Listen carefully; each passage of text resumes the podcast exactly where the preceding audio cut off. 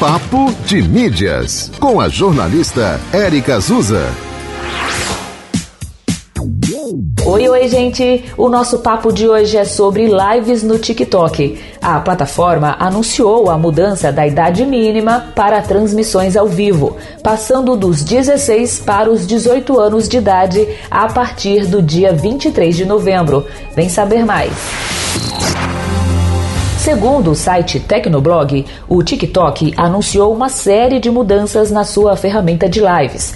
Além de alterar a idade mínima dos usuários que podem abrir transmissões ao vivo, o aplicativo também vai permitir que um conteúdo ao vivo seja limitado para adultos. Para fazer live no TikTok é necessário ter mais de mil seguidores, seguir as diretrizes da comunidade e, a partir do dia 23 de novembro, ter no mínimo 18 anos de idade. A mesma idade requerida, inclusive, para membros que desejam enviar uma gorjeta para quem está fazendo a live. Com as novas medidas, o TikTok quer deixar claro que está tomando medidas para a proteção do público infanto-juvenil. A plataforma anunciou que, ao abrir uma transmissão ao vivo, o criador terá restrita a sua distribuição para adultos. Este assunto, gente, inclusive levou a uma investigação em setembro do ano passado, quando o jornal The Wall Street Journal apurou que conteúdos impróprios para menores de idade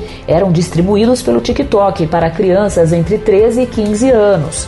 Além disso, há pouco menos de um mês, o TikTok teve que enfrentar reguladores de privacidade do Reino Unido, que encontraram falhas no tratamento de dados infantis da empresa e acusaram a plataforma de violar a lei de proteção de dados do Reino Unido. Tem outras informações no site papodemídias.com.